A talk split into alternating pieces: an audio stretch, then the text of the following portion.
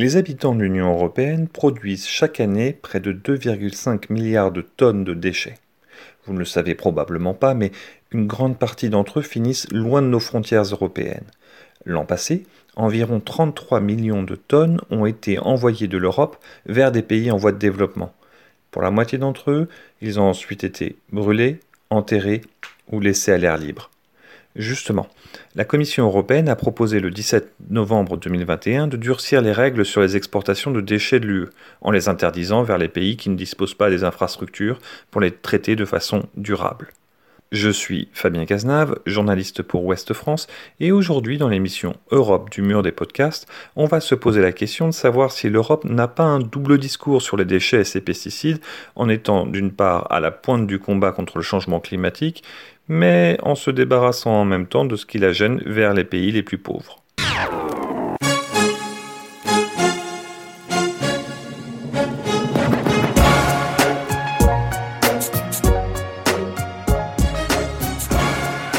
Pourquoi l'Europe envoie-t-elle ses déchets à l'autre bout du monde?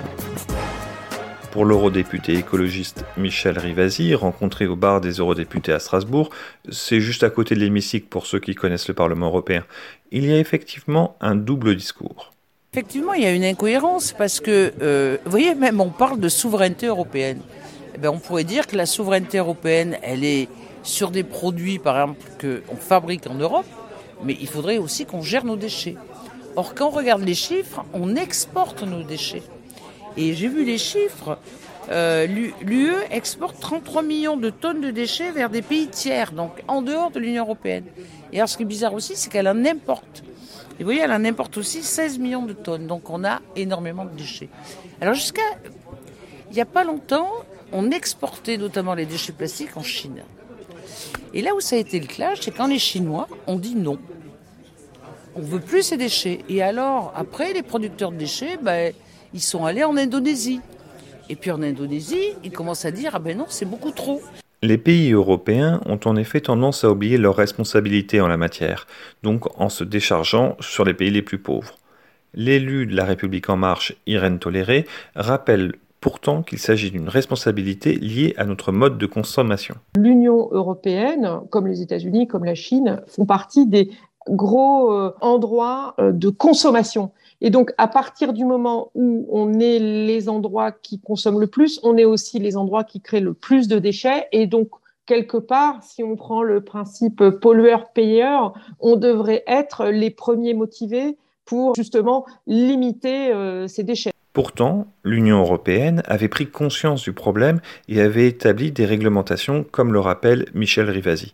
On avait des réglementations, celle de par exemple de 2006, qui disait qu'on n'a pas le droit, voyez, d'exporter des déchets inutilisables. Donc les gens ont court-circuité le règlement pour dire c'est des déchets euh, usés.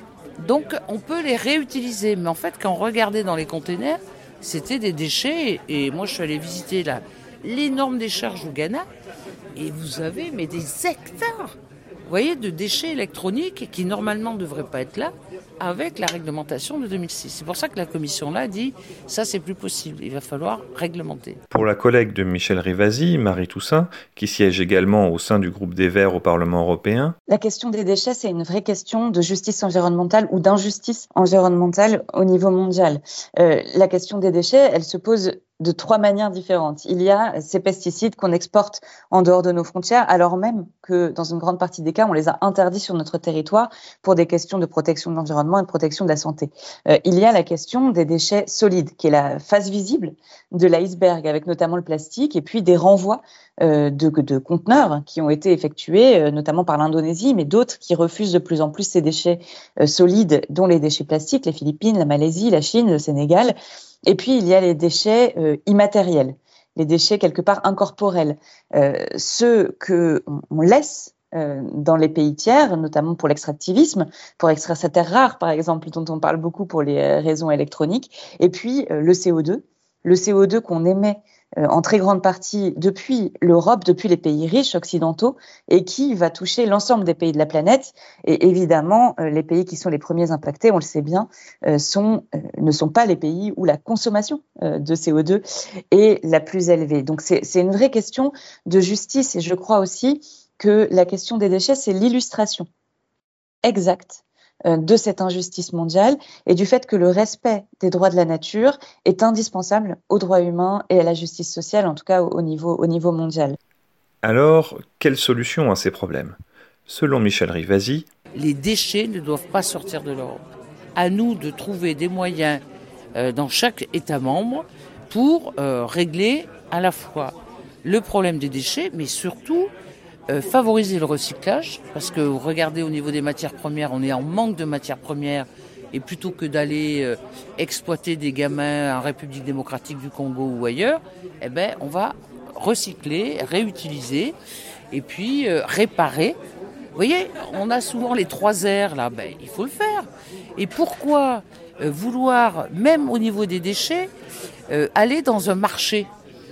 Tant qu'il y a marché, il y aura justement euh, contournement des règles.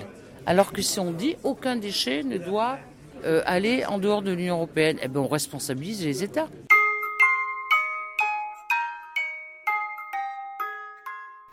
L'exemple du scandale des pesticides interdits en Europe et envoyés au Brésil. Justement, cette question de l'exportation illégale de nos déchets a trouvé un écho dans le scandale dénoncé en novembre 2021 de l'envoi des néonicotinoïdes, ces pesticides qui désorientent et tuent les abeilles, au Brésil. Les abeilles seraient-elles plus costaudes hors de nos frontières s'interroge ainsi ma consoeur Cécile Réto dans un article publié dans Ouest France. C'est ce que feignent de croire les agrochimistes européens qui continuent d'exporter à tour de bras les néonicotinoïdes, ces pesticides tueurs d'abeilles pourtant interdits sur nos sols depuis 2018, écrit-elle. Michel Rivasi rappelle que Vous avez eu des tonnes, des milliers de tonnes. Il y a eu en 2000, je crois que c'est 2018, 88 000 tonnes qui ont été exportées. Et sur trois mois, euh, ça représente, sur trois mois, hein, même pas sur un an, là, les derniers chiffres, ça représente 20 millions d'hectares, donc c'est l'équivalent des terres arables françaises euh, au Brésil qui sont bousillées par les pesticides et notamment les néonicotinoïdes. Donc on est en train de détruire complètement le, la vie dans ces pays-là avec la complicité des États. Sauf que tel un boomerang, cela va finir par revenir dans l'assiette des consommateurs européens, comme l'explique l'eurodéputée Irène Toléré. On dit toujours que les abeilles sont euh, euh, les sentinelles de, notre environnement. Ça veut donc dire que dans euh, les pays ou les endroits où on a des pratiques nocives en termes d'agriculture, je ne suis pas intimement persuadée que ça soit en, Europe en, premier lieu, eh bien, on a des miels qui sont beaucoup plus toxiques. Donc, c'est très important qu'on ait un, un, partage des informations parce que quand même tous les agriculteurs européens, et je pense quand même de plus en plus d'agriculteurs euh, dans le monde, sont conscients du fait que si on n'a plus d'abeilles, on est dans une situation euh, très compliquée, et on l'a vu euh, en Chine avec ces images effarantes de pollinisation faite au pinceau. Marie Toussaint, quant à elle, dénonce le fait que... Il faut bien comprendre qu'il euh, y a un commerce de déchets légal, c'est-à-dire qu'on envoie dans le respect des règles en vigueur euh, des déchets en dehors de nos frontières, mais on a aussi euh, un commerce illégal de déchets, et les deux formes de commerce sont en train d'exploser. Selon Europol, me racontait l'eurodéputé écologiste, le commerce des déchets est devenu le secteur de la criminalité le plus lucratif au monde, à égalité avec les drogues.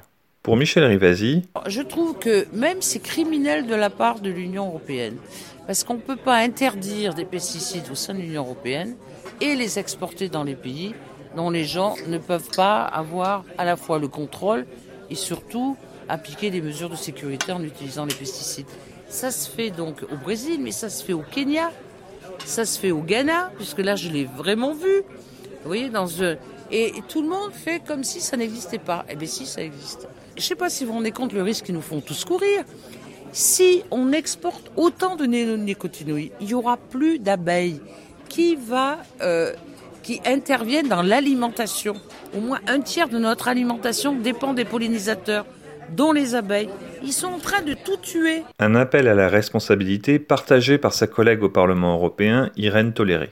Aujourd'hui, euh, nous devons regarder la réalité d'un monde complexe en face, sachant que ce monde complexe, c'est aussi nous euh, qui l'avons créé avec une activité humaine qui s'est euh, développée. Tout d'abord, des pesticides qui sont dangereux pour la santé humaine en Europe sont dangereux pour la santé humaine en dehors de l'Europe. Deuxième chose, il y a des gens qui meurent de faim, donc il faut quand même euh, regarder le passage dans les pays qui continuent à utiliser ces substances, le passage vers euh, l'arrêt total de ces substances doit être absolument accompagné pour ne pas créer de quelconque pénurie alimentaire supplémentaire. Troisièmement, l'arrêt de ces substances ne peut être que global pour ne pas créer un commerce illégal euh, de ces substances. On a déjà eu euh, du commerce illégal euh, de substances qui s'est développé en Europe suite à l'interdiction de certaines substances. Donc, il est vraiment extrêmement important que sur ce sujet-là, ce n'est pas la France seule face au reste du monde, ce n'est pas l'Union européenne face au reste du monde, c'est l'ensemble des pays euh, producteurs de pesticides et exportateurs de pesticides qui, ensemble, doivent euh, prendre leurs responsabilités et agir en transparence et en responsabilité. Les déchets produits en Europe pourraient être source de richesse. Les déchets sont souvent présentés de manière négative, mais du point de vue économique, ils peuvent aussi représenter une source de valeur marchande.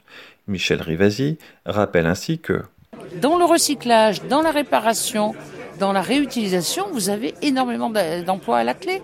Et puis, il faut qu'on aille vers une sobriété, si vous voulez, de consommation au niveau de notre société. On ne peut pas dire, on va essayer de résoudre les problèmes climatiques si on consomme autant, si on gaspille autant.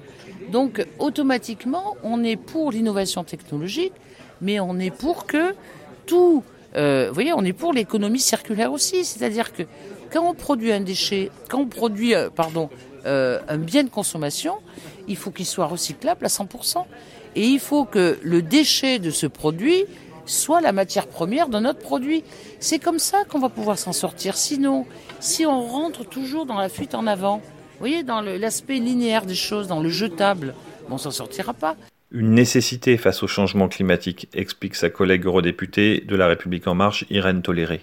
De façon euh, générale, on est euh, sur aujourd'hui euh, une, économie qui est partie sur l'idée qu'on pouvait bouger tout un tas de trucs au niveau de, la planète et que ça n'avait pas de conséquences. Justement, le changement climatique, avec notamment la nécessité de, réduire les gaz à effet de serre, bah, on se rend compte qu'il faut essayer de ne pas faire bouger ce qui ne doit pas être bougé. Et j'irai même plus loin par rapport à nos déchets. Euh, il est du domaine du possible que ces déchets puissent devenir euh, des nouveaux composants pour euh, des, nouveaux, des, nouveaux produits qui seraient du coup beaucoup moins impactants pour la planète. Donc on parle d'économie circulaire, on parle de recyclage, on parle de upcycling, tous ces mots un petit peu compliqués. Donc on avait des bases sur l'idée que tout voyageait sur la planète. Aujourd'hui, on se rend compte qu'on ne doit faire voyager que ce qui doit impérativement voyager. Or, il y a des pépites dans nos déchets, comme le rappelle l'élu écologiste Marie Toussaint. Parmi les déchets qu'on produit aujourd'hui dans l'Union européenne, il y en a qui sont de vraies sources de richesse. Je prends juste un exemple. Dans une tonne de portable, il y a plus d'or que dans une tonne de minerai d'or. Donc ça montre bien qu'on est en capacité de créer de la richesse à partir des objets qu'on a déjà euh, et, que certains déchets ne sont même pas des déchets, mais ils sont, euh, ils sont des ressources. Euh, il faut qu'on s'y mette. Ça demande un peu d'investissement, ça demande de l'ingéniosité et ça demande aussi de produire différemment. C'est-à-dire qu'on doit produire des objets qui peuvent être, qui doivent être déconstruits après pour qu'on puisse en récupérer les données. Et d'ailleurs, euh, on est en train de parler de, d'aller euh, continuer à extraire euh, des terres rares et d'aller même jusqu'au fond des océans pour en extraire des terres rares. On ferait mieux de laisser les océans tranquilles et de récupérer justement tous ces objets du quotidien qui finissent dans des décharges ici ou ailleurs pour en faire de nouveaux, de nouveaux produits. Je fais le pari qu'avec tout ce qu'on a déjà produit, on est en réalité en capacité d'avoir euh, une consommation euh, soutenable dans la sobriété, dans la modération évidemment, euh, mais de produits électroniques, pour ne prendre qu'un exemple. Si la Commission réussit à convaincre les États membres dans sa nouvelle législation sur l'export des déchets, Les entreprises exportatrices européennes devront s'assurer que les installations à destination sont soumises à un audit indépendant montrant qu'elles gèrent ces déchets en minimisant l'impact environnemental. Allez, on va terminer cette émission sur une bonne nouvelle. Entre 2000 et 2019, le taux de recyclage dans l'Union européenne a bondi de 27 à 47% en moyenne dans les États membres et les ressourceries se multiplient de plus en plus dans les différents pays de l'Union, permettant ainsi le réemploi de tonnes et de tonnes de ce qui aurait dû devenir des déchets.